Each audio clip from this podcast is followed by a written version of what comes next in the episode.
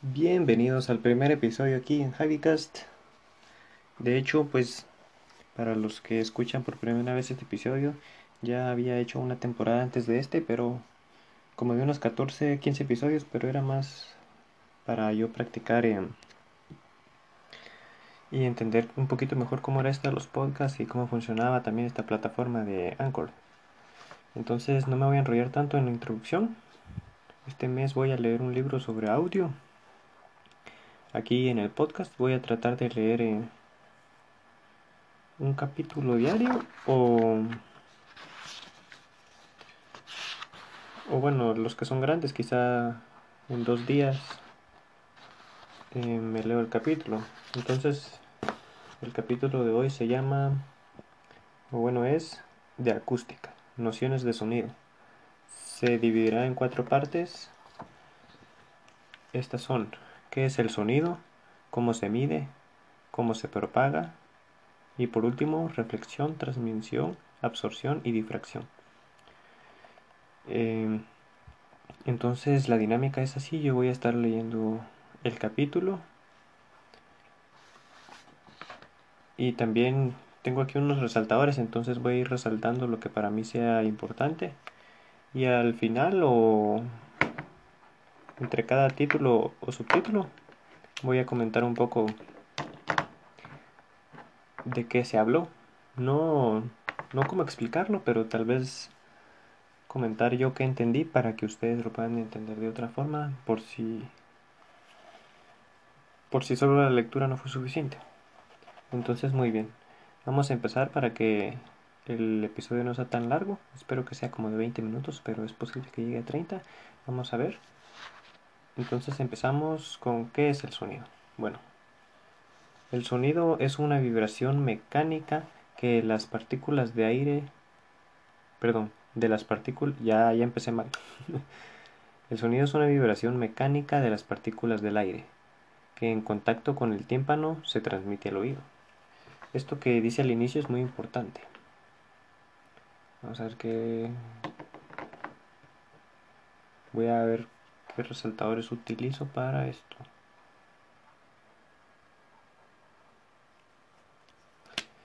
Entonces, esto es importante. El sonido es una vibración mecánica de las partículas del aire. Sucede cuando se empuja el aire. Eh, a través del oído interno y el nervio auditivo, el cerebro interpreta estas vibraciones. Lo que el cerebro interpreta es lo que oímos. Ah, bueno, eso estaba un poco obvio, pero ahí lo decía. La vibración de una partícula significa que ésta se mueve en las proximidades de su posición original, y pasada la vibración volverá a su posición original. Una vibración es, por ejemplo, lo que ocurre en una superficie de agua en reposo. Si se arroja una piedra, esta crea una vibración que avanza y hace que las partículas de la superficie suban y bajen. Pero pasada la onda, las partículas siguen donde estaban. La diferencia con el ejemplo del agua es que el aire es que en el aire los movimientos de las partículas son longitudinales. Estoy pensando que tal vez voy a pausar el episodio en los momentos que yo quiero subrayar, porque ahí me pongo un poquito a analizar a ver qué subrayo. Y puede ser que me esté tardando el doble. Pero sigamos. Bueno, estábamos que, a diferencia con el ejemplo del agua, es que el aire, que en el aire los movimientos de las partículas son longitudinales en la dirección de avance del sonido.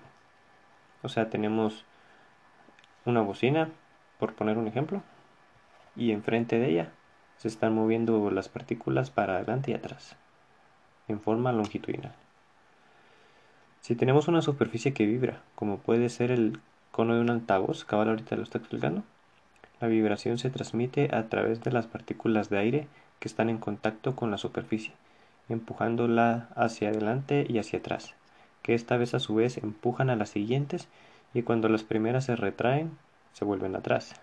Las segundas también, y así se va propagando la onda por el aire. Los sonidos menores a 20 Hz se le llama ultrasonido. Los sonidos entre 20 Hz y 20 kHz son se le llama infrasonido y a los sonidos mayores a 20 kHz se le llama sonido. Tomando la definición de sonido como todo aquello que el... Esto, esto, esto, está mal explicado, porque dice que arriba de 20 kHz se le llama sonido, pero eso no lo oímos. Y aquí en la definición dice que sí, dice tomando la definición de sonido como aquello que el oído humano es capaz de percibir, habría que limitarlo a las vibraciones de frecuencias comprendidas entre 20 y 20.000 Hz. Entonces, ¿por qué aquí me ponen que eso es infrasonido? Eh, me imagino que van a ver así esos pequeños errores en este libro porque es en español, porque no tiene pues editorial al autor, saber ni quién lo hizo. Sí tiene información buena y confiable, pero por eso lo voy a leer yo y ver qué tiene bien y ver qué tiene mal. Eh, muy bien. ¿Qué son los hercios? Son ciclos completos por segundo. Un hertz es un ciclo que sucede en un segundo. Un hertz. Muy bien. De este modo se llamarían infrasonidos a las vibraciones cuya frecuencia fuese menor a 20 Hz. Y ultrasonidos se le llamarían, perdón, y ultrasonidos a las que oscilan por encima de los 20 kHz. Ah, muy bien, esto a la hora de imprimirse se imprimió mal, quizá. Porque, bueno, entonces es así, el infrasonido son todos los sonidos menores a 20 Hz, infrasonido. Ahora de 20 Hz a 20 kHz, ahí está el sonido. Luego mayor a 20 kHz es ultrasonido. Ahora, ¿cómo se mide el sonido? Las perturbaciones creadas por las vibraciones sobre el estado de reposo inicial de las partículas de aire se traducen en variaciones muy pequeñas de presión.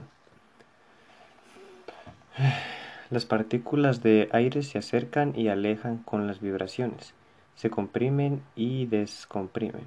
Esta variación de presión es lo que se mide. La unidad de medida de la presión es el pascal. Sin embargo, esto no obligará a tratar con unidades muy pequeñas, por eso se usa otra medida relativa, el nivel de presión sonora, NPS, que se mide en decibelios.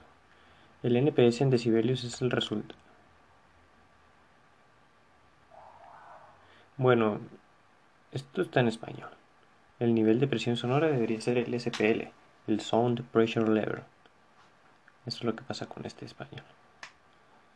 Eh, bueno.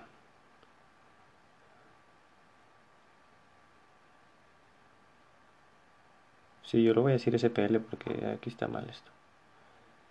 El SPL en decibelios es el resultado de la siguiente operación matemática. 20 logaritmo de 10 por presión partido pref, siendo pref la presión de referencia que es igual a 2 por 10 a la menos 6 pascales. La presión de referencia es la mínima que puede detectar el oído humano medio, con lo que si tenemos un nivel de presión, bueno, un SPL de 0 decibeles, diremos que hay silencio. Y esto no hay que confundirlo con los DBFS, Full Scale.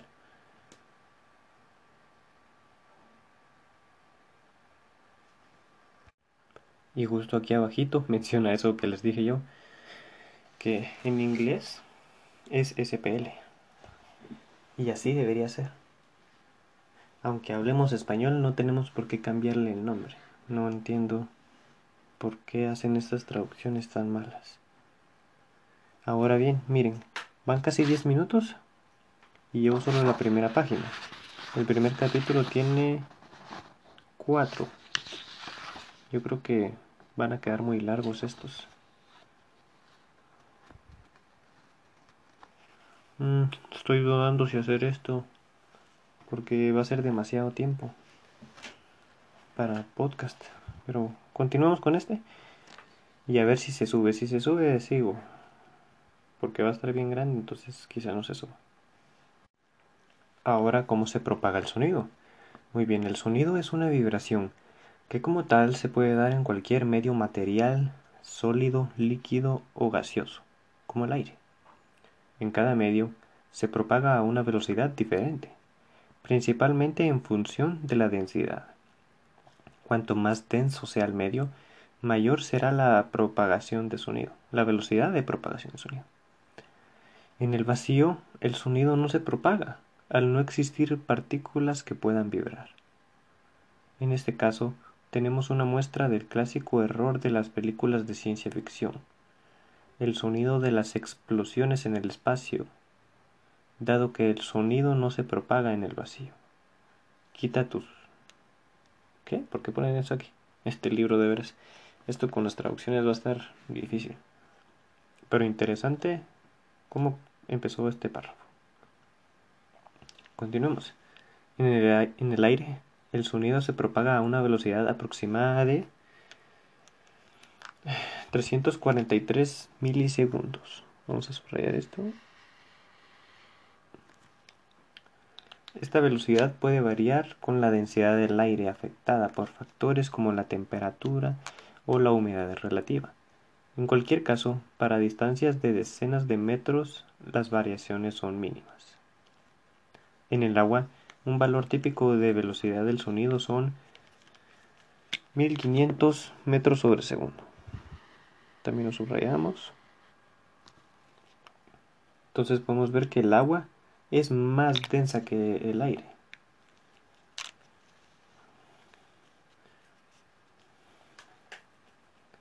En el agua la densidad varía mucho, en función de factores como la profundidad, la temperatura o la salinidad incluso. La propagación del sonido en el agua es el fundamento de los sistemas de sonar utilizados en barcos submarinos para detectar obstáculos u objetos para, y para enviar datos codificados. Para aplicaciones, sonar las, para aplicaciones sonar las frecuencias que se utilizan corresponde a los ultrasonidos. Uf, ¿ya vieron qué interesante esto? En el sonido, la velocidad de propagación, bueno, valga la redundancia, la velocidad de propagación del sonido en el agua es mucho más rápida que en el aire.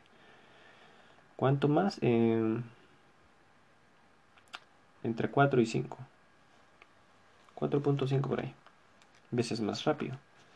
Por lo tanto, los sonares que tienen los barcos eh, se aprovechan de esto para pues enviarse mensajes entre sí, entre barcos y para detectar posibles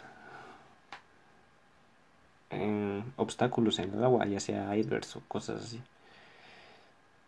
Y eso lo hacen gracias a aplicaciones de los ultrasonidos.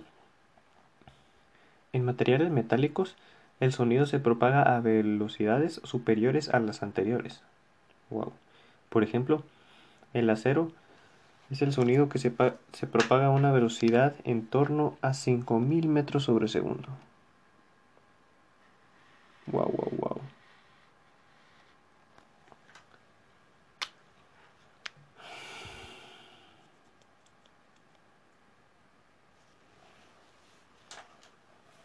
O sea que en el acero se propaga 1500 veces más rápido el sonido que en el aire.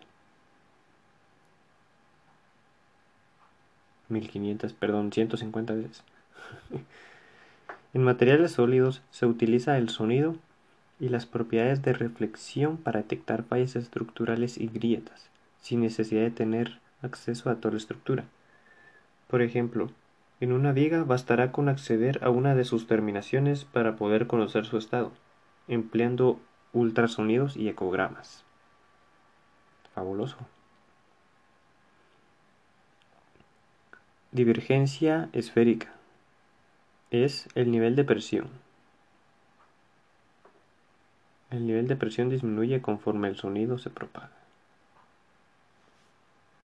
Esto no lo había oído antes, la divergencia esférica. Vamos a subrayar. Dice que es el nivel de, Bueno, la divergencia esférica es el nivel de presión que disminuye conforme el sonido se propaga. Sigamos leyendo. Cuando el frente de onda es esférico, en la mayoría de los casos, el nivel de presión cae 6 decibeles por cada vez que se duplica la distancia. Estas se llaman pérdidas por divergencia esférica. Si por ejemplo se mide en dBF, perdón, no sé qué estoy diciendo, en SPL, si se mide en SPL,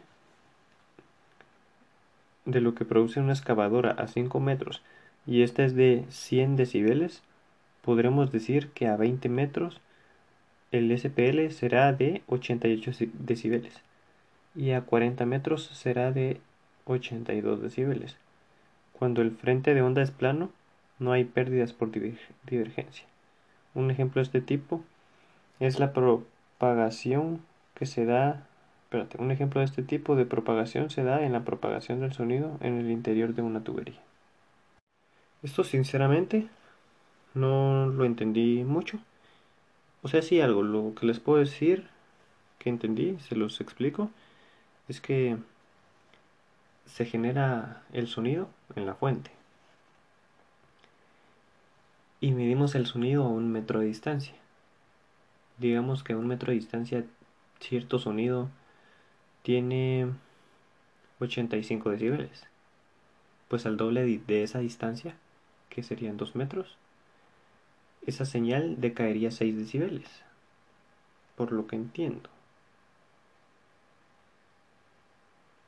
Sí, dice que decae 6 decibeles por cada vez que se duplica la distancia. En este caso nos quedarían 79 decibeles a 2 metros pero como es logarítmico, ya al duplicarlo de nuevo, no es lo mismo. O sea, no es como que luego sean 73 eh, decibeles.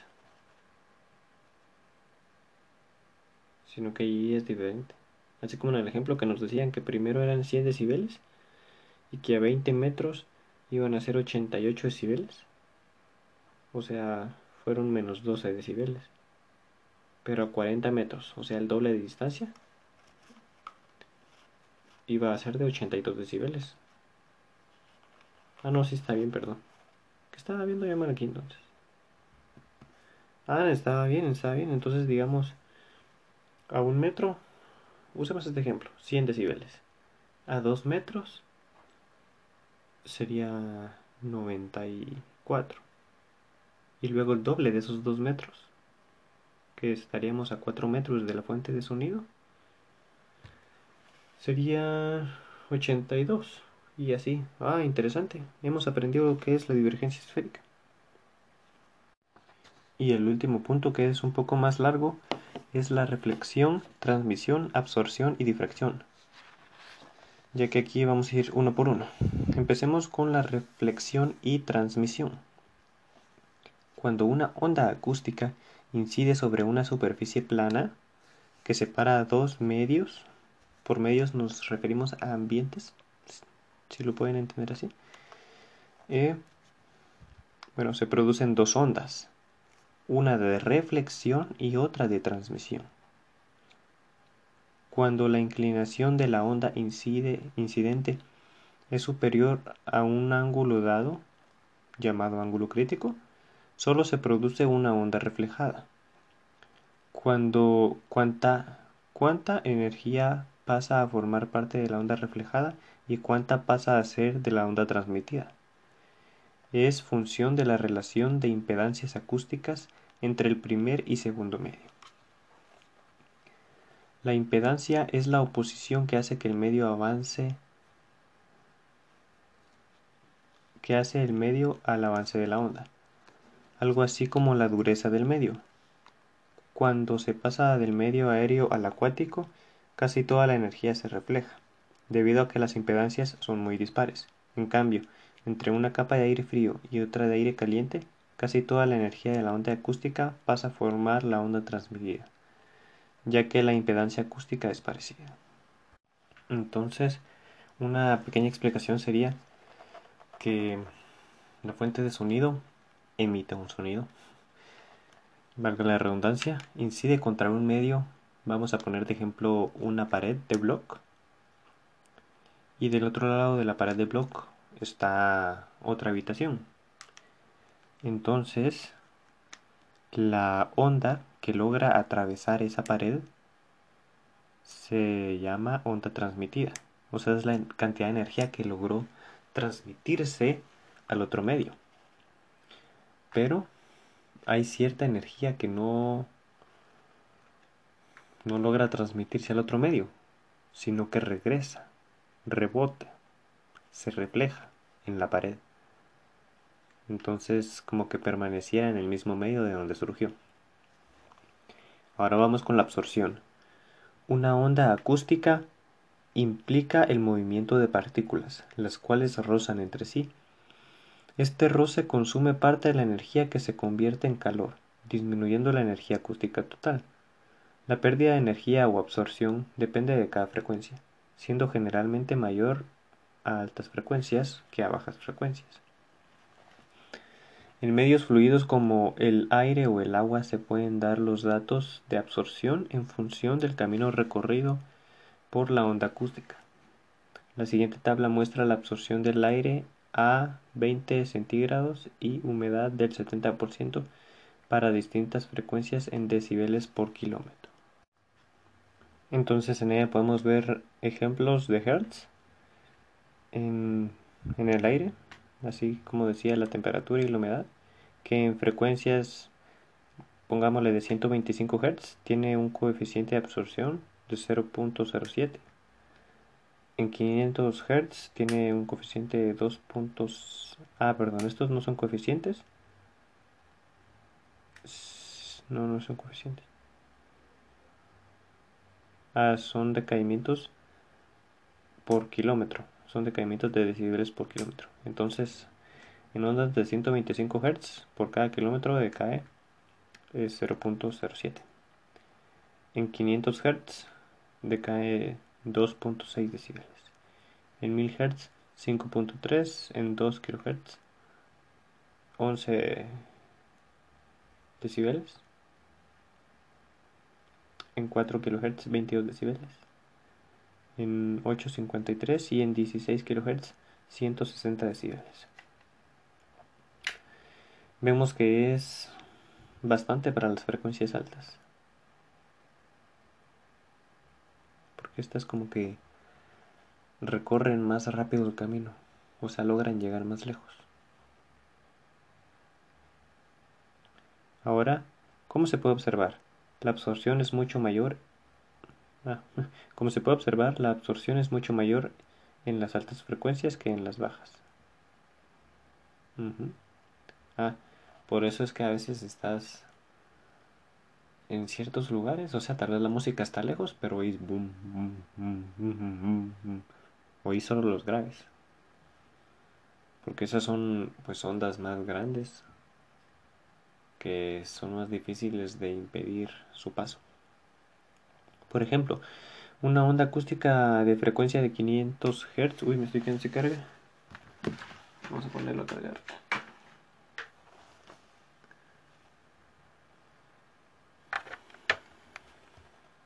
Bueno, por ejemplo, una onda acústica de frecuencia de 500 Hz que recorre 2 kilómetros sufre unas pérdidas de absorción del aire por 5.2 decibeles.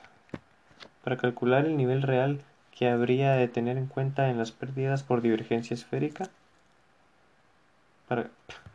Yo lo leí como pregunta. y no, es para calcular el nivel real, habría que tener en cuenta las pérdidas por divergencia esférica. También existe otro parámetro de la absorción, y es el que se usa en las especificaciones de materiales acústicos. Se suele llamar coeficiente de absorción, ahora sí. Es adimensional y sus valores van de 0 a 1, siendo 0 equivalente a mínima absorción y 1 y por último vamos con el tema de la difracción este es un tema que interesante que me encanta que me lo aprendí bien bien en la universidad una manera interesante en cómo me lo aprendí, pero no hay tiempo para explicar eso. Entonces, difracción.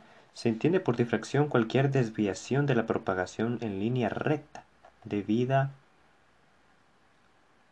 debido sería debido a la presencia de algún obstáculo en el medio homogéneo. Por ejemplo, un muro que separa una, una zona residencial y una carretera, ya que no se interrumpe el medio de propagación, el aire, de forma parecida como actúa la luz cuando se encuentra con un obstáculo. Actúan las ondas acústicas. También se pueden hablar de la sombra acústica creada por un obstáculo. La sombra creada es distinta según la frecuencia de la que se trate. Aquí está explicado de una manera complicada, la verdad. Pero la difracción, por ejemplo, en la luz sucede menos en el sonido. En la luz, por ejemplo, puedes apuntar un foco a una esquina de una pared que te va a crear una sombra y te va a crear una línea recta entre la sombra y en donde sí logra pasar la luz. Espero que se me esté entendiendo eso. Pero el sonido, si lo apuntamos en la misma dirección en la que estamos apuntando la luz, el sonido logra pasar, o sea, digamos que llega correctamente a los lugares a los que se apunta, pero en esa esquina en vez de haber sombra, logra pasar sonido. Se crea como que una curva en la pared, en donde el sonido logra pasar todavía. Ese es un ejemplo de una difracción. Un poquito complicado, tal vez uno más sencillo podría ser que tenemos una... Estamos en un cuarto encerrado. Y en el cuarto hay un hoyo en la pared, un hoyo tal vez de 2 pulgadas de diámetro por por poner un ejemplo. Entonces el sonido que sale por ese agujero, a ese sonido se le llama difracción. Porque se está generando el sonido en ese lugar en el que no se le apunta. O sea, está saliendo sonido ahí, pero no necesariamente porque yo lo estoy apuntando para que salga ahí. Espero que se entienda. Vamos a seguir leyendo, tal vez incluso nos dice algo mejor. Dice, Así, las altas frecuencias proyectan una sombra más definida que las bajas frecuencias. Es decir, si entre el oyente y una fuente sonora que están en el campo abierto se sitúa un obstáculo, por ejemplo una pared de 2 metros, el oyente percibirá una reducción de la intensidad del sonido total. Sin embargo, esta reducción será poca a las frecuencias próximas a 20 Hz o frecuencias bajas. Y muchas de las frecuencias próximas a los 20 kHz, las altas frecuencias, eh, perderían alrededor de 20, perdón, de 10 decibeles. En ese caso se podría decir que las bajas frecuencias sufren más difracción que las altas. En otras palabras, su trayectoria se ha curvado más, rodeando el obstáculo. Entonces podemos ver que las frecuencias bajas logran traspasar medios con mayor facilidad. Traspasar y además como que jugarles la vuelta que a las frecuencias altas.